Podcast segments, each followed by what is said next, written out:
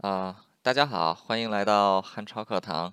啊，今天这一期呢，其实是汉超课堂很早期的一个节目。当时汉超课堂做的还没有很大。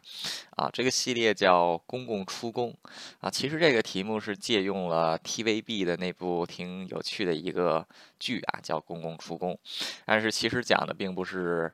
出宫之后的公公公公的故事，讲的是中国太监的往事啊，就是可以是宦官往事、太监往事、公公往事都可以啊。其实我自己现在重新，之前就只是叫公公出宫啊，没有一个副标题。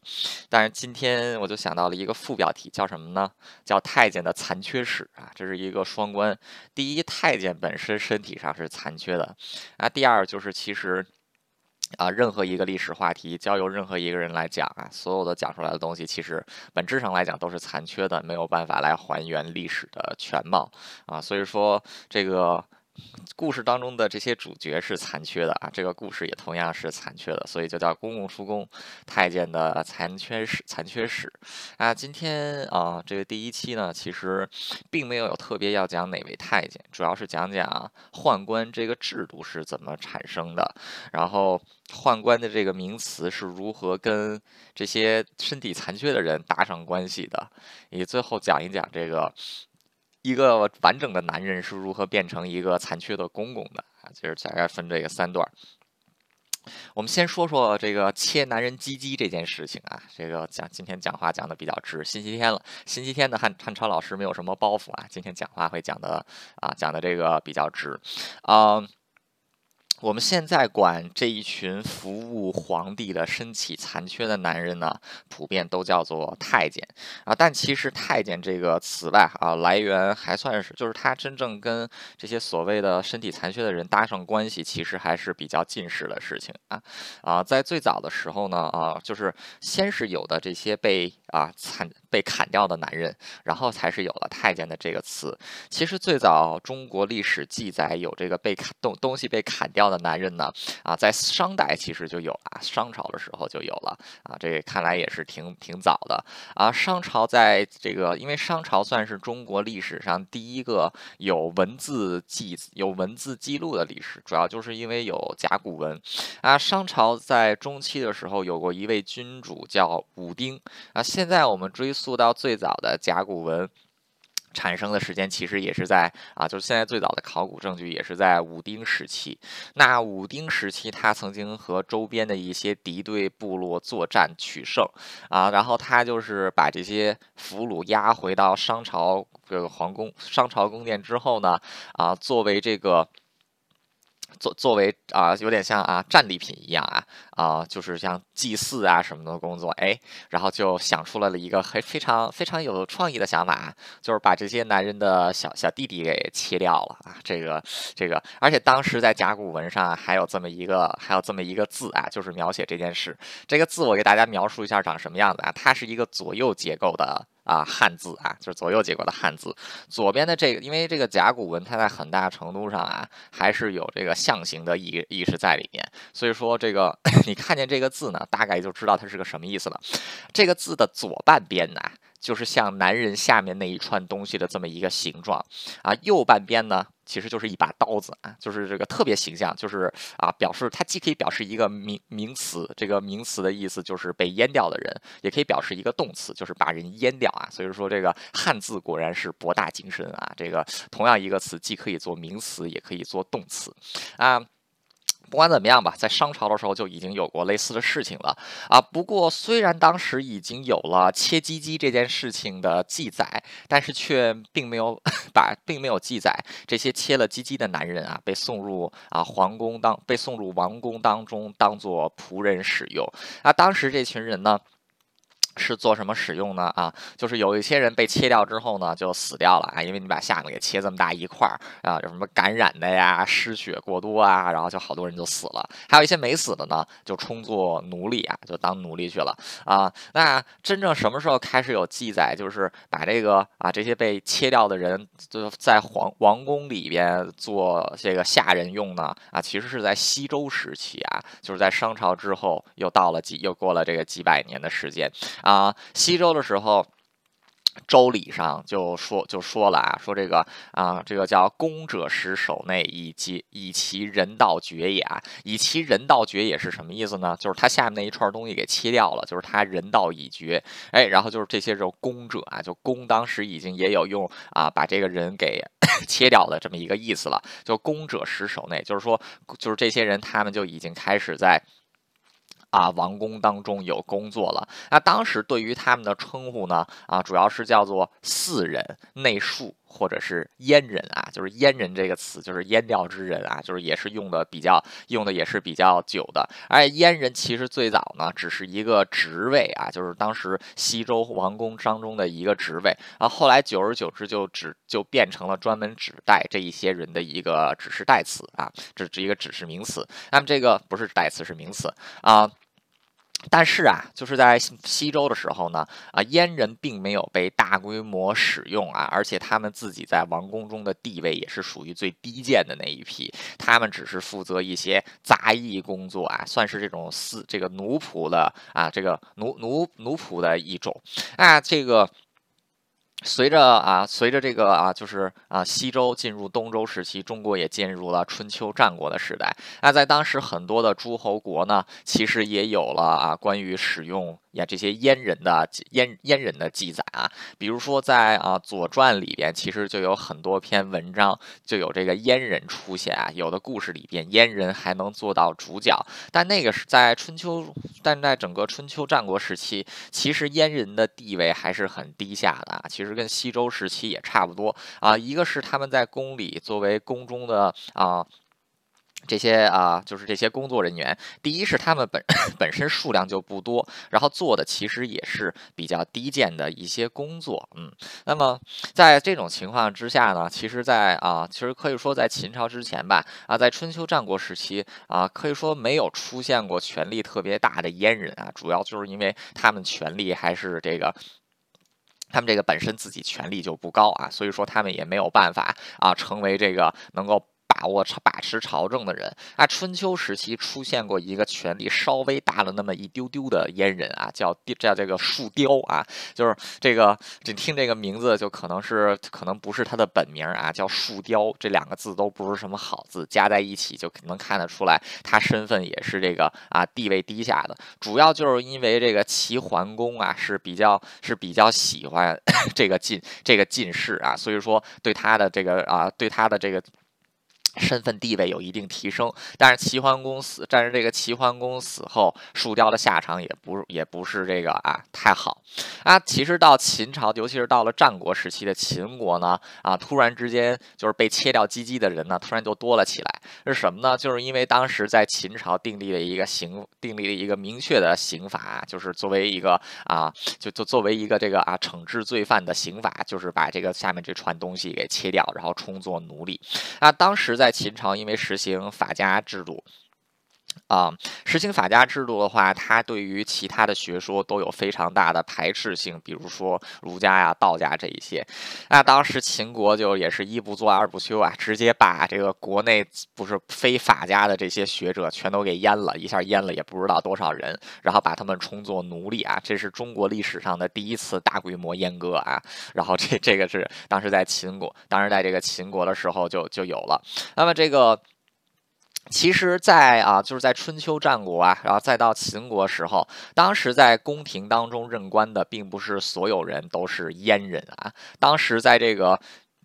宫廷的服务的人士当中，其实是有很多完整的男人，还有这个还有这个阉人，而且尤其是到汉朝汉高祖刘邦的时候，他还是特别喜欢以知识分子啊，然后让他们来入宫来进行工作。然后其实这个刘邦时期也并没有大量启用这些阉人。那为什么当时阉人没有被大规模的使用呢？其实非常简单啊，就是从这个有阉人开始，一直到秦朝历代的王室啊，无论是周王。是，还是后来的啊这个战春秋战国的诸侯国，还是一直到现在的西汉啊，这个都没有入宫者必须是阉阉人这样的死规定啊。所以说当时在宫内 不只有阉人，更多的其实是完整，更多的还是指完整的男人。啊，其实到了这个春战国末期呢，这个就逐渐有了一个新的名词叫宦官。哎，当时的这个宦官其实并不是专指阉人啊，宦的意思呢是帝王的的仆人。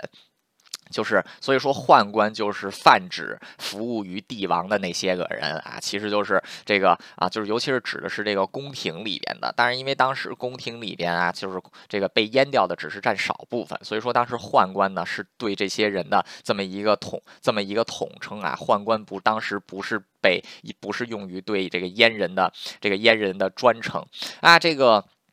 但是后来啊，尤其是到了汉朝的，要是到了这个汉朝的时候呢，啊。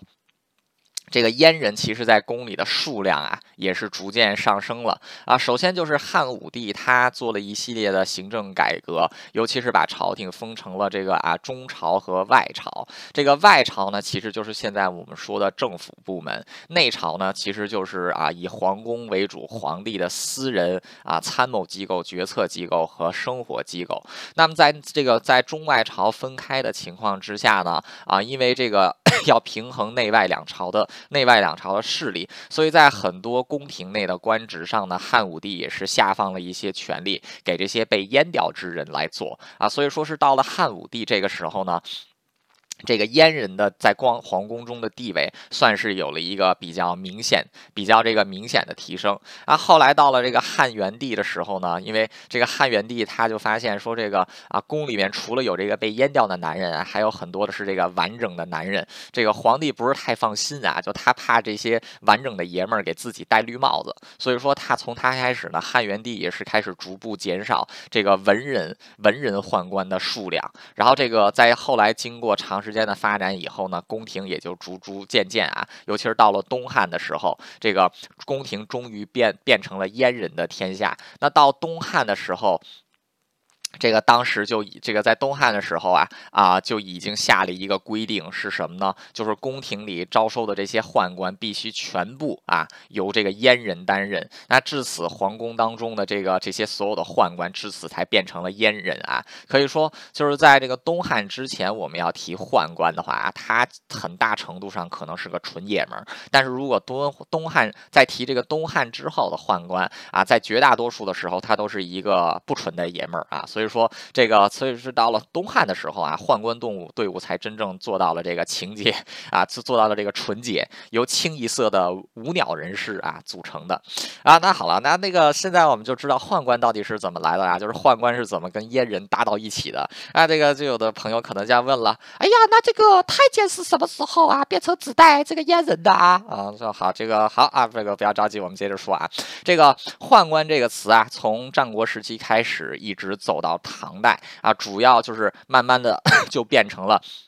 形容阉人的这么一个词词汇啊，但是随着皇权的加强，还有这个啊皇宫规模啊这种政府机构的扩大，那其实这个到后来呢啊，对于皇宫机构的管制也是多了多了很多。那这个到了唐朝的时候呢，就设置了一个新的宫内机构，叫殿中省啊啊殿中省类似的机构，其实在之前就有啊就有这个存就有存在过啊。这个殿中省呢，就是很顾名。思义啊，就是主管殿中之事，就是皇皇宫中之事啊，其实就是主要掌管内廷的生活起居。那么它因为叫殿中省啊，所以说这个省这个。机构部门的老大就叫殿中监啊，意思就是这个监管殿中之人。然后这个殿中监之下呢，还设少监啊，就是一个大官和两个 两个这个一个大监和两个小监。啊，其实这个就是大概最早的啊，把这个啊监字跟这个皇宫啊，就是大概能这么联系到一起的这个词啊。But but 啊，凡事都有一个 but 这个。这个殿中监和少监其实并不是由啊宦官担任的啊，因为。在李唐的时候，皇帝还是比较注重自己的权力，尤其是想要加强这个自己的这个皇权。所以说啊，这个监是由皇亲国戚来担任啊，尤其是以外戚来担任，比如说皇后的兄弟呀，这个国舅爷呀这一些啊。而且这个他们呢，并不是，所以说你看他们就是肯定是完整的爷们儿，而且地位是肯定高于这些普通宦官之这个这个这个啊，所这个普通宦官之。上的啊，所以说这个最早奸其实也是也是纯爷们儿啊。这个在唐朝的时候啊。啊，宫内的这个宦官都是阉人，但是这个只有上面的这些这个奸呢，其实还是纯纯的爷们儿啊。唐朝后来灭亡之后，唐朝的很多制度其实也是延续的下去啊，尤其是唐末北边的契丹人啊，建立了一个政权叫辽代啊，就是辽朝啊。辽国他们就是也借鉴了很多唐朝的制度啊，同时把这个 就当时主管。皇宫财务的机构啊，取名为太府啊，这个也是沿用唐朝的啊。然后后来领头的领头的是太府的领头人呢啊，就之前就说了嘛，那个唐朝有一个叫殿中省，官名叫这个这个领头领头人叫殿中监啊。其实这个监就是当时这个老大的意思啊，所以这现在叫太府啊。这个那太府的老大叫什么呢啊？大家以此类推就知道了啊，叫太府监。这个太府监啊，如此这个太字跟这个监字终于是联系到了一起，但是中间还隔了一个府字，而且。给这个太府监，因为他们是主管国家，就主管皇室和国家财政机构的名称，所以你也知道，它不是它不是一个完全的内廷机构啊。也正是在这，也正是由于这个原因吧，啊，太府监的这个所谓的太府监啊，也不是阉人来担任啊，而是正儿八经的纯爷们儿来担任啊。他们就是其实也算是国家的这么一个主要的财政财政机构啊。然后这个名字。这个太府监这个名字一直是沿沿用到了这个啊，就是到了蒙古人时期啊，就是到了这个元朝啊，这个太府监一直沿这个沿用下来啊，这个蒙古人可能比较直接啊，就天天叫太府监太府监啊，三个音节，说不行，我们得改一下，减减一下音节啊，干脆你说你叫太你叫太府吧，这个已经有太府存在了，你叫府监吧，问题是你是哪个府的府监呢？那干脆就叫太监吧啊，所所以这个到元朝的时候呢。啊，太监还是叫真真正有太监这个名词，还是在明朝的时候啊，这个终于是有了这个太太监，他叫不元朝，终于是有了太监这一这个字存在。但是虽然他们是太监啊，但是他们并不是被切掉的男人，因为这个前面就说了嘛，这个太府 这个太府监最早就是。成立的时候，其实也是沿用沿用了这个啊，就是它是一个国家的财政机构啊，它并不是一个主管皇室内廷的这么一个机构，所以之前太府监啊都是纯正的男人，但是现在这个元代只是省了一个府字，所以说太监其实还是爷们儿啊，这个纯纯爷纯爷们儿。然后这个而且 直到这个，而且这个至于内侍啊，就是在这个皇宫里面服务的这群人啊，他们仍为仍然叫做宦官。并不是叫做太监啊，所以说直到元代的时候，就如果你要说是这个元代之前啊，这哥们儿是个太监，那并不意味着这个哥们儿就是一个啊不完整的男人啊，很大程度上他是一个纯爷们儿，而是一个官官挺大的纯爷们儿啊，可能是这个国家财政机构的老大啊，他才是太监。那这个太监什么时候又跟阉人联系到了一起呢？哎，其实这个就比较这个这个就是距离现在比较近的事情了啊。这个家里有老年人呢，可以回家去问一问啊。这个是在。明朝，嗯，这个明朝啊，第一位皇帝朱重八啊，这个朱元璋啊，朱元璋他是这个啊，他。上台之后呢，为了照顾好这个皇宫内部事务呢，啊，就是在朱从朱元璋开始啊，一直到后面的这个明英宗第二次那个明英宗啊复这个复辟之后，当时逐步完善，在皇宫之内对皇宫的这个官制就是内部整治系统进行了一个一系列的比较大的改革啊。当时为了主管皇宫中的各个事务啊，设置了十二监四司八局啊，一共是这个二十四个。部门统称二十四衙门啊，二十四衙门其实在明朝的时候，就是掌管国家，就是掌管这个啊 皇宫的这些这个官，就是掌管皇宫内部事务的啊，这么一这么一一一一些这个。啊，这个内内廷机构，那么这个当时这群人主要都是干这这这这个啊，当时二十四衙门啊，它是这个十二监四四司八局啊，十二监的权力是比较大的，他们是负责什么的呢？啊，就是比如说圣旨的这个颁布抄录啊，守备皇宫侦察呀，然后这个皇帝啊，这个宫中之人的饮食起居呀，啊，皇宫中的卫生啊，就相当于是十二个皇宫大管家。那这个四司是干什么呢？啊，主要就是一些。接这个负责采跟外面采购东西的这些啊，采购杂物啊，就什么买纸啊、买炭啊、买笔呀、买墨啊，然后买粪桶啊啊这些东西啊，他们是没有这个实权，他们主要是干这些事儿的啊。这个八局，这个八局是干嘛的呢？啊，八局其实。算是这个宫宫廷当中的制造部门啊，就是说这个打造首饰啊、洗衣服啊、这个种地呀、然后酿酒啊啊这一些啊，这个用就是等于说从另外一个语言来说吧啊，十二监算是管事儿的机管事儿的机构，是这种内廷官僚体系啊，四司是这种采购体系，然后到了八局呢，其实就是制造体系。那这个二十四，这个二十四衙门，他们的头领全部都是由宦官来担任啊，就是他们并不是在由纯爷们儿来担任了啊，由宦官来担任。那么这二十四个衙门的老大叫什么呢？太监。啊，这个所以说到了元朝，到了明朝的时候啊，太监这两个字终于是跟宦官啊挂挂挂到了一起啊。太监这个称呼其实也是承接自元代的啊，只不过元代的时候太监是属于国家行政机构的官僚啊，但是到了明朝的时候呢，这个 这个官职嫁接给了宦官们啊。从此之后呢，这个宦官当中的大官就不叫大宦官了啊，而是叫做太监啊。这个。可以可以说，这个可可以说是直到这个明朝开始啊，这个太监一词才跟我们现在的这种常有的对于太监的概念才真正掌握到一起。久而久之之后，人们就把这个词给叫烂了啊。就是之前是只有太监当中的大官，尤其是二十四衙门的头领才能叫太监，但是现在太监已经是跟宦官可以这个啊通用通用的词了啊。这个宦官。宦官一词，其实到了明朝末年和清朝的时候，这个词都很少用了，取而代之的呢就是太监啊。所以说是直到清朝的时候，这个太监才终于成为了宫廷内侍的专用称呼啊，一直是啊用到了用到了这个现在啊，就是这个。所以说，这个太监就是说，这个一开始有阉人啊，再到后来宦官，再到后来的太府监，一直到最后的太监，其实是随着中国历史走过了一个很漫长的一段过程。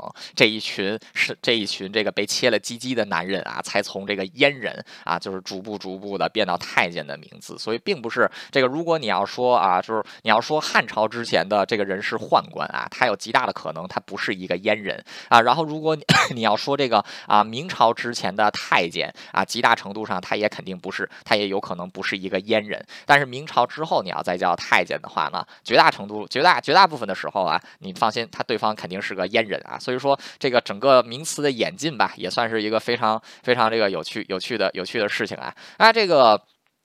好了，我们现在说完太监这个名词啊，它是怎么跟阉人挂到挂到一起的？那现在我们就来讨论第二个问题，就是阉人是怎样产生的呢？就是为什么这个国家的制度会出现阉人这么一批东西呢？啊，就是说这个任任何任何一个群体的存在，就是说有一个词，有一个哲学上有一句话经常说嘛，存在即合理啊。但是那个阉人这件事情啊，它是为什么？我们先不讨论它的合理性啊，我们就讨论一下它为什么。跟存存在啊，首先在传统的中国的儒家思想看来，这个身体发肤受之父母，这个对身体进行自残或者是啊，就是虐人身体的行为呢，都是对人极大的侮辱。而且在这个太监，这对于这些 就是这些公公啊，他们是绝其人道啊，就是他们把这玩意儿给嘎扎给给切了啊，这个这个是这个，我觉得对男人来讲是这个对男人来讲是侮辱当中的巨大侮辱啊，因为下面那一串。东西啊，在很长时段，在很长一段时间以来，都是作为一个爷们儿的标志。那么，为什么会有切鸡鸡这样的情况出现呢？这个。其实太监的来源啊，是来自于两大类啊。第一类产生的比较早，就是被动晋升啊，就是被动被切啊。这种人要么就是像商朝一开始说武丁时期，就是这个俘虏，然后为了祭祀的缘故啊，就吧嗒给切了啊，这个被迫晋升。还有一种呢，就是 这个遇到就是犯了罪啊，犯了法，然后嘎扎给切了，或者是这个打仗的俘虏，然后俘虏俘虏过来之后做奴隶啊，做这个下人，然后嘎扎给切了啊，就是这种被。迫，这是第一类被迫健身。我们先讲讲这个被迫健身啊，这个。前提到，在商朝武丁时期的甲骨文就有提到那个就是阉阉人这件阉人这件事情了啊。他们也是主要为了这个祭祀来存在啊。后来可能就有人发现，就是这个，因为他们都是用作奴隶嘛，自然也有一些奴隶会用作于皇宫内部的一些事情啊。这个也有可能就有这么一位哥们儿发现，哎，说这个被阉割之后的这个人好像很老实、很听话啊，而且不会给大家戴绿帽子啊，就索性就是在宫中就开始使用啊，就是到底是什么原因啊？这个阉人被用作啊王宫当中的一些是，就被用作王宫做奴做这个仆人之用，其实现在已经是不可考了啊！这个没有一个具体的理由说为什么要用这群人，反正就是用了啊！这个就是我们就我们就不探讨它的这个产生了。那么这个 当时就是切人鸡鸡啊，就是宫刑作为一种刑罚呢，其实也是从商朝开始啊，这个。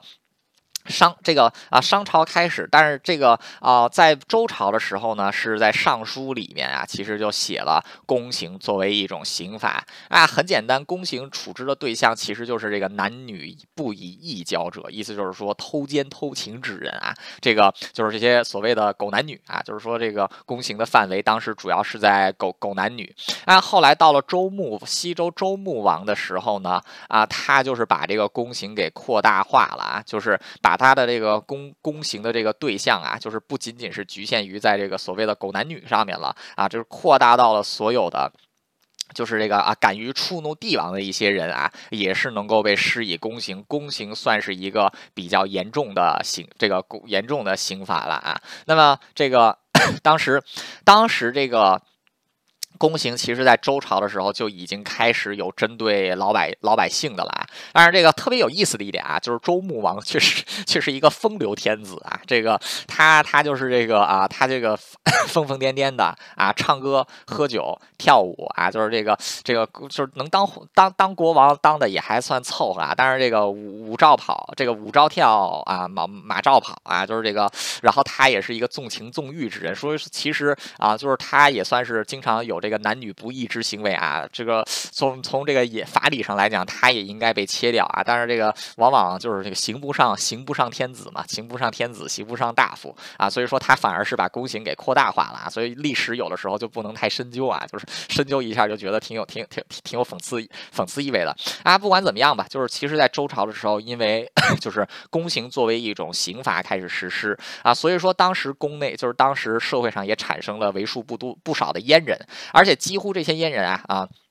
可以说当时死啊，大部分的阉人啊是没有自愿晋升的。为什么呢？因为切这玩意儿太残酷了啊！就是你去，如果说这个太监能复生，你去采访这些太监，我觉得没有任何一个太监和你就问他说：“哎，说这位公公，你切掉下面那一串东西感受是怎样的？”我觉得应该没有任何一个太监会说：“哎呦我妈呀，太爽了，明儿再来一次啊！”绝对不会有人。这个因为这玩意儿太太可怕了，所以说当时那群当时很少是有人自愿自愿晋升。啊，主要都是被这个施以宫刑之后产生了这么一这这这么这么一群人。那就像我前面提到的，在这个秦国的时候，也是阉了很多的这个儒生啊，然后充作奴隶。那后来这些阉人啊，尤其是在秦朝末年，这些阉人呢，有的是在这个阿这个在骊山啊，在阿房宫修修修这个啊修宫殿、修皇陵啊，有的人呢，其实也是参与了这个。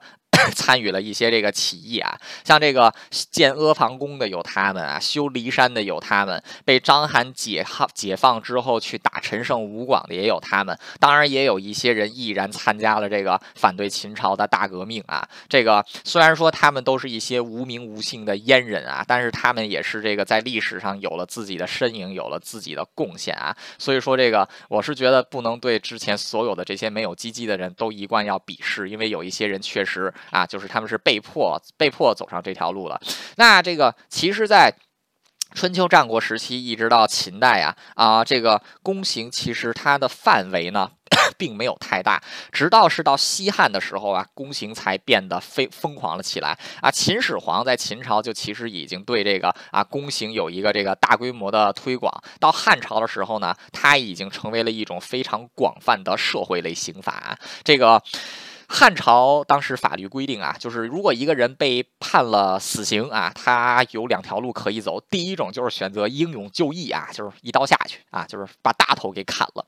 第二一种呢，就叫苟且偷生，就是把小头给砍了，就是不是站着死，就是跪着生啊。这个可以说是这个啊，非常非非常这个。绝的一条路啊，就是，但是当时也有一些人啊怕死，所以就是好死不如赖活着啊，就是把下把把这个小头丢了，然后保这个保这个大头。那这个当时这个宫刑在汉代又叫做腐刑啊啊，个人觉得腐腐这个字用的是非常的妙的啊，就是这个什么叫腐呢？就是这玩意儿烂了就没用了。就再也弄不起来了啊！这个他把这个男人的下面这一串东西给切掉之后呢，这个在身体上来讲，男人也就不算是男人了。所以说这个用腐刑也是说的很对的。那这个当时在汉代呢，就是一个是。腐刑的适用范，这个这个这个使雄，这个腐刑的适用范围呢，其实主就是腐刑和公腐刑的这种适用范围啊，其实虽然是它是一个广泛的社会性刑法，但其实主要面对的还是士大夫阶层啊。这个在士大夫这个阶，为什么就是腐刑是适用于士大夫阶层呢？啊，首先就是如果就是这个再像秦朝那样啊，动不动就把这个所有的儒生都给阉了，一下阉那么多人，这个秦朝就是暴政。暴政灭亡的啊，所以说不能把这个腐刑的范围太扩、太这个扩扩大化啊。然后这个为什么要是，然后所以说就是对于这个阶层啊，尽量不往下往上走，而且对于这个。然后对于这个士大夫上面呢，就是往往用腐刑的缘故啊，其实就是打击对方啊，就是不让，就是其实也是这个展现皇权威仪的这么这这这这这这么一种手段啊那！当时这个啊汉西汉的时候，也有很多有名的人物啊，都是受了腐刑，比如说我们这个啊这个华华人历史学家的这个老老老老太老老太公啊，这个司马迁同志，司马迁同志就是这个叭一刀就就给砍了啊，结果砍了之后这个吃。这个这个这个练成神功了啊，写出了《史记》，这个也也是也是一段也是一段这个挺挺有意思的故事啊。同时还有一个哥们儿啊，就是叫徐广汉啊，徐广晃也是这个。也也是这个犯了事情，被武帝不不惹到惹到了武帝啊，汉武帝就下令把他给阉了啊。但是他在被阉之前啊，生了一个女儿啊，这女儿叫这个啊，这女儿叫许平君啊。许平君后来就是汉宣帝刘询，汉宣帝刘病已刘询的皇后啊。所以说这个他也算是一个就是啊被阉掉被阉掉之后啊，也得修成神功的这么这么一位人啊。汉朝还有一位人啊，就是这个也是修成神功的，叫李延年啊。李延年他是一个中国历历史上啊比较有名的歌唱家和这个作曲家啊，他写了一首脍炙人口的古代歌曲，叫《北方有佳人》啊，就是北方有佳人一世而独立啊，一顾倾人城，再顾倾人国，宁不知倾城与倾国，佳人难再得啊。这个也是他在被阉了之后啊，写出了如此这个动动人动人的诗句啊。不管怎么样吧，在腐刑的淫威之下呢啊，一代又一代的这个阉人啊，被制被这个制造了出来啊，其实也是啊。这个延续了很久，一直都是到了这个隋朝。那这个 宫刑什么时候是作为一种社会性刑罚停止了呢？啊，是隋朝。这个隋文帝杨坚他是非常讨厌宫刑这件事情的啊，就是他其实在之前啊就已经有很多人有批判过宫刑，比如说在三国时期的这个孔这个啊，就是把这个梨让给哥哥的孔融啊，还有这个在岐山在《三国演义》里被诸葛亮骂死的这个王朗啊，都曾经有批判过这个啊宫刑。这件中中行宫 刑这件事情，那，这个到阳间的时候呢，因为他个人对于宫刑这件事情是尤为反感，所以说在隋大业年间呢，他就直接宣布啊，这个。在隋朝大业年间，他就宣布啊，从此废除宫刑啊。至此啊，腐刑作为或者说宫刑吧，作为一种在社会上广泛的刑罚范围，就啊不就不复存在了。那到之后，虽然在个别情况之下，对于战俘还有这个犯了罪大恶极之事之人啊，有这个腐刑的存在，但是腐刑已经不再是一个。会大规模实施的这么一个刑罚了，所以说到隋朝之后呢，抚刑可以说啊就没有，就是可以说是在基本上就停停止了。那么 这个是我们提到的啊，就是受了匪抚刑啊，被迫入关做阉人之人。但是还有一批人呢，是自愿净身啊，就是自愿净身，自己愿意把那个东西嘎扎给切了，这个。他们为什么愿意自愿净身呢？啊，当然也有一些心理变态啊，就比如说刚才最早我们提到的这个树雕啊，就是春秋时期齐桓齐桓公江小白的这个宠阉啊，这个叫树雕，他就是为了能够近身伺候啊桓公，自己一刀把自己的这个啊下面给切下来了，也是非常的厉害啊。还有一些人呢，就是尤其是到了腐刑废止之后啊，为什么还有这么就是为什么太监一直都有这个宦官这一个群体不停的？输送输送进去呢，其实很简单啊，走投无路，活不下去了，自愿净身，求一条活路。这个，因为尤其是尤其是到了这个地质晚期的时候。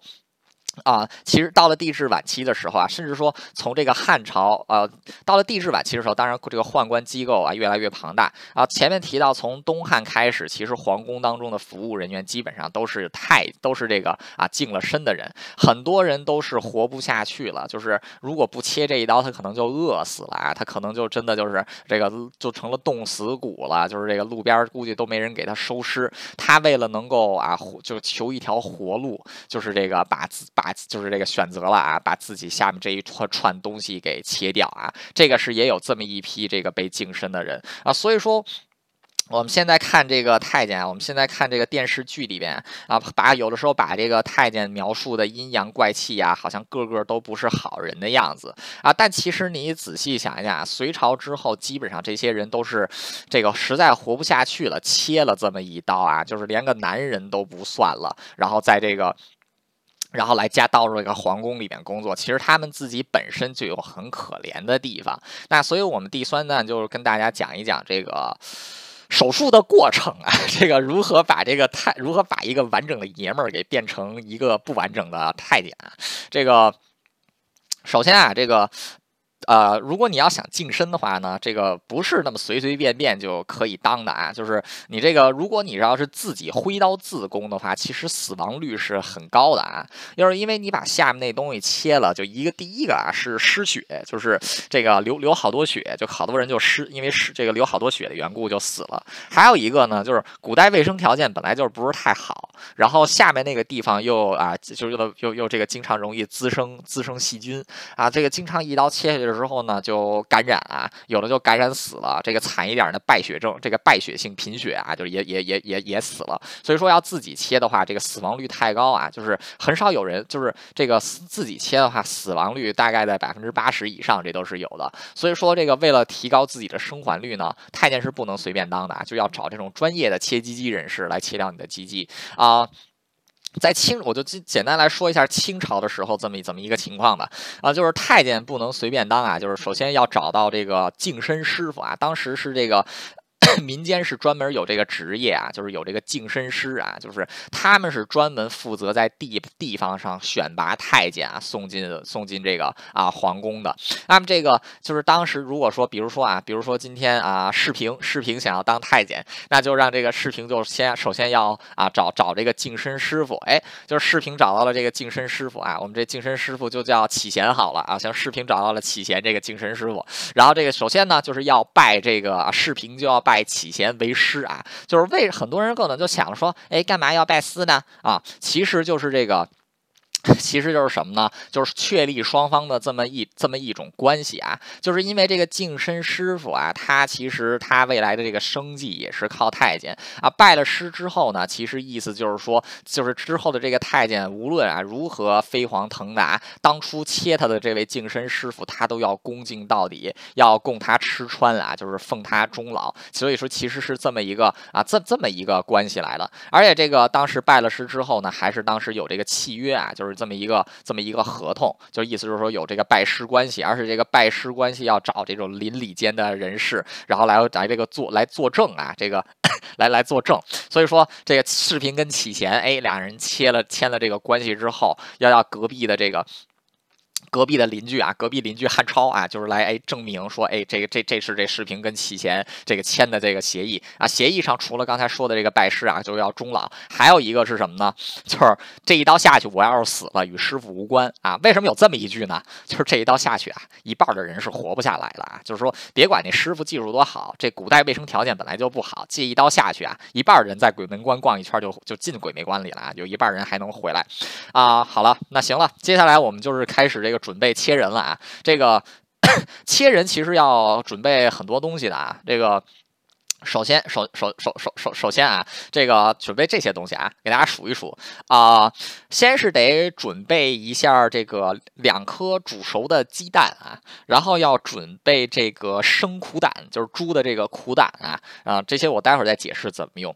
然后要准备柴火啊，柴火的话一般是推荐用这个啃完的玉米棒子，如果没有啃完的玉米 玉米棒子，普通打的软软木柴也行啊。然后这个还得要。准备这个芝麻杆儿啊，准备芝麻杆儿，然后还得准备这个吃的东西。吃的东西呢，小米为佳啊，然后次之是大米，最次的话是这个棒子渣儿啊，要准备几十斤啊。同时还要准备这个泻药啊，就是准备这个泻泻药，然后还要准备。还要准备这个一筐香灰，如果没有香灰的话，就是这个找点那个芝干的芝麻杆儿，把这个芝麻杆儿给烧烧了啊。这个芝麻杆儿烧的灰也挺细的啊。接下来我们就开始手术过程，我给大家这这，然后到时候刚才说的准备的这些东西要怎么用，我就给大家描述出来啊。这个男性朋友男男性朋友坐稳一点啊。这每次每次讲到这个，或者说我想到这个手术细节的时候，我都是这个一阵酸爽啊。这个。啊，首先啊，就是把这个。这个要净身的人是扒光衣服，然后五花大绑，面朝下绑在船上，床上形成一个大字形啊，尤其是双腿一定要分开，这人是面朝下的。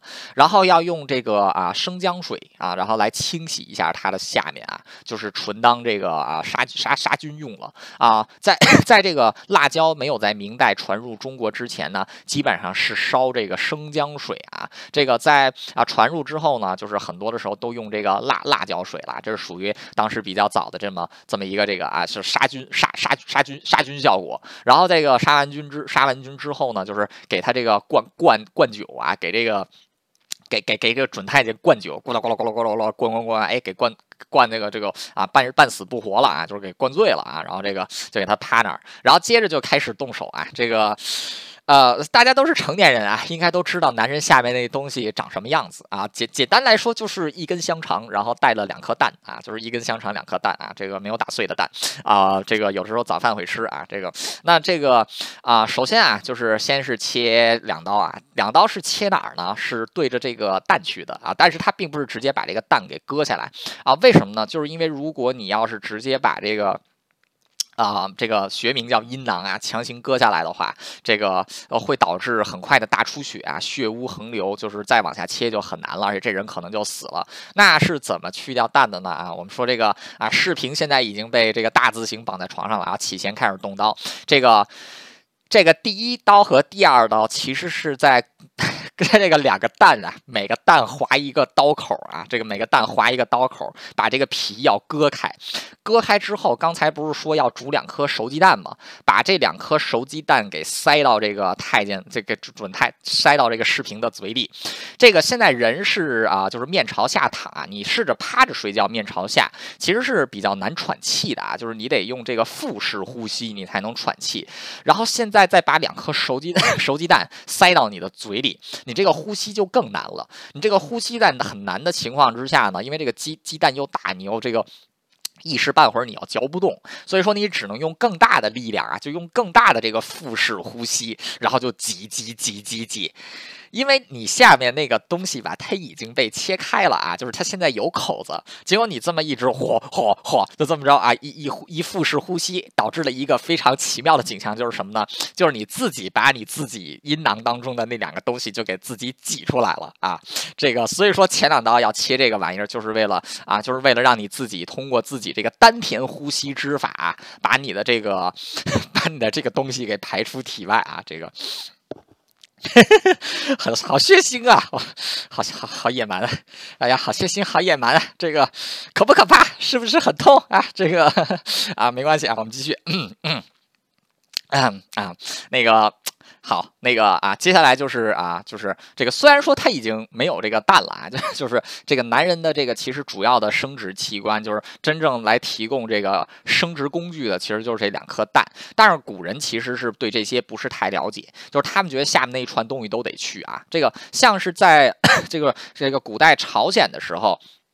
古代朝鲜的时候，当时耶人只要是主要是把这个蛋给去了，那根棍子可以留着。但是在中国的时候呢，那根棍子也要去啊。就是这个之前我们就是说给这个给这个人有一个词叫去世啊。这去世其实去世主要讲的就是割掉那根棍子，而不是把下面那些东西给这个完全完全给切掉。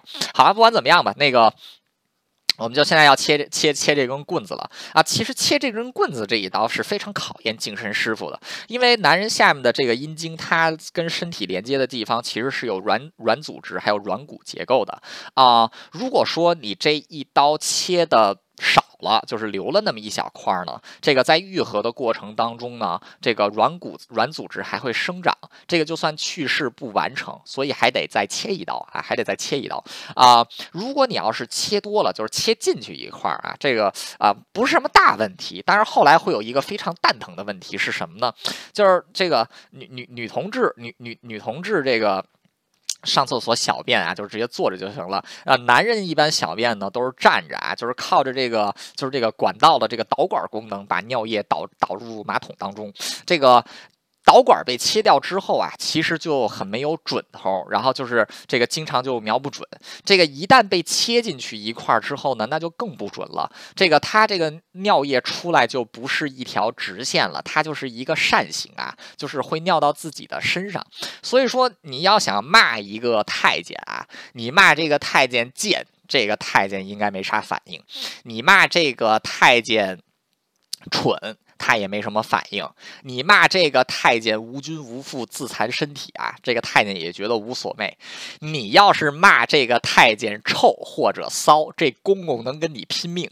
为什么呢？就是因为他们是真臭真骚。为什么？尿尿能尿到自己身上，那可不是又臭又骚嘛啊！所以说这个就是属于这种啊骂人揭人短处啊。这个是这个最骂骂太监，你就骂他臭骂他骚啊，你放心，这公公能绝对绝对能跟你拼命啊。这个好了，不管怎么样吧，这个。因为如果切少，如果切少了，有可能要切第二刀，所以说在大部分的情况下呢，都是选择多切一刀。那个功力好的净身师傅，一刀就是能完整的把这玩意儿给切掉啊，就是说就是，但是这些是比较少的。那好，这一刀下去之后啊，就很快就大出血啊。刚才用到了这个苦，这个这个啊香灰或者是芝麻杆灰就用上了，就迅速呼这个香灰上去。来止血，然后用这个苦胆呢贴在贴在伤口啊，然后来这个止血，然后同时还要准准备一根芦苇杆或者大麦杆或者芝麻杆，这或者芝麻杆，把这个尿道口给插住啊，就防止伤口愈合的时候把这个尿道也给愈合起来，到时候这人就活活憋死了啊。接着就是要啊，现在手术完成，接着就是养伤了啊。养伤的过程当中呢，要不断的喝泻药，为什么呢？就是要把这个。减少尿液的排放啊，要多多多就从这个肛门出去，就是避免伤口这个因为潮湿而感染。那么所以说，在这个吃的时候呢，之前那些杂粮都用上了，就是只能喝不能吃啊，就得喝粥吃粥。然后这个 就是这通，就是要要这个啊，要增加这个水分，然后同时是这个吃泻药，把这些水分通过下面给给排出去啊，这个样子。然后。这个切下来的东西怎么保存呢？啊，切下来的东西是一开始是不归这些啊小太监来保管的，是由净身师傅来保管。这个净身师傅会拿一个盒子装一些生石灰，或者说就直接拿一块布啊，这撒点石灰上去，然后把这个东西给包在里边。所以说这个人被切掉之后，他自己成为阉人啊，然后他下面切下来这个东西也被称为阉鸟啊，就是这个就给阉阉起来了，就给阉起来。然后这个到这个如果这个小太监以后发迹了有。钱来是会花钱把这一串东西给赎回来的。为什么要赎回来呢？就是自己百年之后下葬的时候，要把这东西跟自己一起埋下去啊！不然你到阎王爷那儿，你是六根不全，你不是个人啊！你下辈子转生，这转世好一点的转世一成猪啊，转成转世成狗，差一点就是一只苍蝇，一只臭虫。然后这个做这个手术，在古代一般都是选在冬冬天啊，因为冬天这个气温低。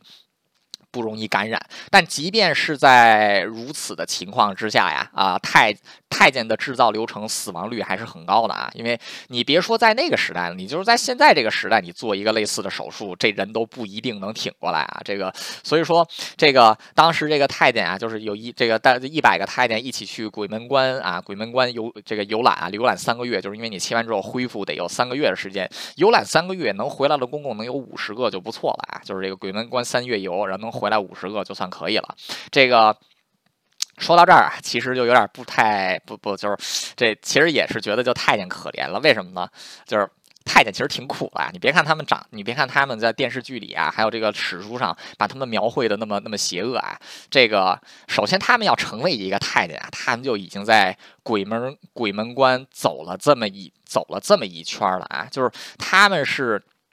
已经是经历过生死的这么一群人了，而且是经历过这个非常非常啊疼痛、非常非常惨烈的这么一次啊生死，然后他们还走到了这一步。那他们走完这一步，获得的代价是什么呢？呃，孟子曾经说过啊：“天将大，天将降大任于斯人也，必先劳其筋骨，苦其心志，饿其体肤，空乏其身，行拂乱其所为，所以动心忍性，增益其所不能。”这个人就成人。人上之人了，太监经历的这些痛楚啊，一般人承受不了。但是他们换来的是什么呢？是整个社会啊，整个这个国家制度，整个道德制度，整个哲学制度，对于太监的一种发自内心的鄙视和这个嘲笑。为什么呢？他们切掉了这一串东西之后，在儒家思想上来讲，身体发肤受之父母，而且这个。下面这一串东西算是他们最重要的一个部分，这个东西都给切了。在儒学上看来，这群人 是无君无父啊，非人绝人道之人。所以说，在道德思想观念上，他们就已经不是人了。那在一个有鸟的男人面前呢，这些有鸟的男人也会觉得这些太监都不是男人。为什么呢？就是他们没有鸟。那在女人面前，这帮太监更是抬不起头来。为什么呢？他们没有鸟，他们不是个男人。所以。说在受尽了这个啊，就是在鬼门关前走了一遭之后，这些太监其实他们得到的不是这个天将降大任于斯人也，而是这个是更是刚经历了是这个啊就刚经历了三个月的肉体上的极端痛苦，迎接他们的。在迎接他们的啊，就是是他们余生要受到的整个社会对他们的嘲笑、鄙视和压迫啊。所以说，太监切完这一刀之后，他们其实是跌入了一个更深的深渊。从此，他们就跟这个皇权绑在了一起，而且他们是在社会上最卑贱的一群人，跟皇权绑在了一起啊。这个也是我觉得中国历史、中国历史上吧啊最可笑的、最荒唐的一点。为什么呢？皇权作为中国帝制。时代最 最高权力的象征，距离皇权最近的就是皇帝本人啊，天之骄子，是这个君权神授的。君前神兽的天子，掌管全国人民的生死大权啊！这个君，这个皇帝，皇帝一句话就可能决定整个天下的命运，这是多大的权力！但是偏偏离皇权第二近的，就是这个世界上最卑微的这么一群人啊！就是距离这个皇权最近的两种人，其实就是这个世界上最高贵的一一组人，还有这个世界上最卑微的一组一组人。你仔细想一想，这件事情是有多么的荒唐，有多。多么的荒谬！那也正是在这种情况之下呢，太监在经历了极大的肉体痛苦和永无休止的精神痛苦之下，我就问你啊，如果说你今天。如果说今天你这个家里遭逢变故，就剩下你自己一个人了，然后这个全社会是在这个罚他你，你为什么没有跟你全家人一起死？你自己会不会对这个社会产生仇恨？如果要是我的话，我一定是非常憎恨这个社会的啊！这个这些太监也是一样，他们在切了这一刀之后，迎接他们的是余生无尽的羞辱。你觉得他们啊，就是所以说他们其实内心也是非常阴。阴暗的，但他们只能选择把这一口气给忍下去。为什么呢？因为他们是最卑贱的人。所以说，当一个太监一旦掌握权力之后，你能指望这样一个人做什么好事吗？这个是根本不可能的。在很多太监在他们掌握了权力之后，他们选择的只有四个字：报复社会啊，就是他们用自己的这个，因为他们自己是无后之人，他们说到底只有自己的这一辈子而已啊。他们做，因为他们已经在思想道德上，已经在社会上变成了一个死人，所以他们，所以他们是完全可以放开手脚啊，随心所欲的这这么做一些事情。所以在中国历史上，太监专权的时代一般都是非常昏暗的时代。为什么呢？就是其实你根本就没有办法，一个太监能做什么好好。事儿，为什么呢？就是因为这个社会对于他们的。压迫已经对于这个太监，已经让这个太监做不成好事儿了啊！所以这个就是为什么为什么历史上一些做好事儿的太监啊，会被人拿出来就是特别表扬一下，因为这些人真是不容易啊，能受了这么大的痛苦，这个有了权力之后还能做一些好事情，这个绝对是人性道德的这个最耀眼的光芒。所以现在我 看这个电视剧里啊，这个把这个太监描绘的那么坏，太监坏不坏呢？有的太监是真的很坏，但是说真的啊，我并不，我这个在啊，我这个在讨厌他们的同时，其实我更多的是对他们感到非常的不公平啊，非常的这个啊，非常的难过。为什么呢？就是因为他们就是会变成这个样子啊，这个社会是把他们逼成了这个样子。那么。这个，所以，所以，所以说，这个我们现在骂太监啊，骂这些阉人，批判这个阉人这个历史上的这些事情，我们应不应该骂呢？应该要骂，但我们骂的呀，不应该是这些啊每一个的这些小太监，不应该骂这些太监。我们真正要批判的不是太监，我们真正要批判的是产生太监的这个制度啊。这个罪魁祸首不是在在于这些这个活不下去了。被这个自己 自己净身的这些小公公们，我们要批判的就是制造出太监的这种制度啊，然后制造出太监的这种昏暗的社会，这个才是应该啊，作为作为一个这个啊，就是作为一个历去搞历史的人，我觉得这个才是应该批判的对象啊。这个说到底，太监其实我们现在提到的这个有名有姓的太监啊，大多都是有大多都是当年这些地位比较高的太监，其实更多的这个太监连自己的名字都没有留下来。啊，就消失在历史之上了。溥仪皇帝在这个一，在这个一九一九一八年遣散数千太监出宫之后，这几千个太监在北京街头是受尽侮辱啊！有的人在街上被活活打死，有的人就是有的人就是在这个路边冻死啊！这有的人就是这个连死在哪儿都不知道。你说这些人可怜吗？可怜。历史书上会写什么呢？就是说溥仪遣散了太遣散这么多太监啊，这是一件好事儿，是好事儿吗？我不知道。但是对于这些被遣散的太监绝对不是这些好事儿，为什么呢？阉人从阉人其实从 这个汉朝开始就已经跟皇权绑在一起了，在皇权抛弃他们之后，太监是没有存在的必要的，还活着的太监也就没有活着的必要了。所以这个也是宦官制度非常悲惨的一点，就是宦官是永远跟皇权保这个连接在一起，宦官的权利说到底也都是皇帝给的，一旦。一旦这个改朝换代的时候啊，往往最先被清理的就是皇宫里面的这些太监，然后新的王朝又会阉一批新的太监出来啊。所以说，我们要批判的是这个制造太监的这种制度，而是太而不是太监本人。那其实 说到说到这儿啊，就是这今天的这个太监往事的第一期啊，这个公公出宫太监残缺史第一期也就到此为止了，主要讲了一下太监的这个。啊，太太监这个名词的形成过程，然后这个太监这一群体的人口来源，以及太监的这个制作生产方式。那最后我也就是啊，再点出来，就是要批判的不是太监这一群人，而要批判的是阉割人身体的这个制度啊。当然，现在人阉割人身体的制度已经没有了，但是阉割人思想的制度还在啊。这个在很大程度上比阉割人的尸体，呃，阉割人的身体还是要更可怕的。好的那今天的故事就到此为止，谢谢大家。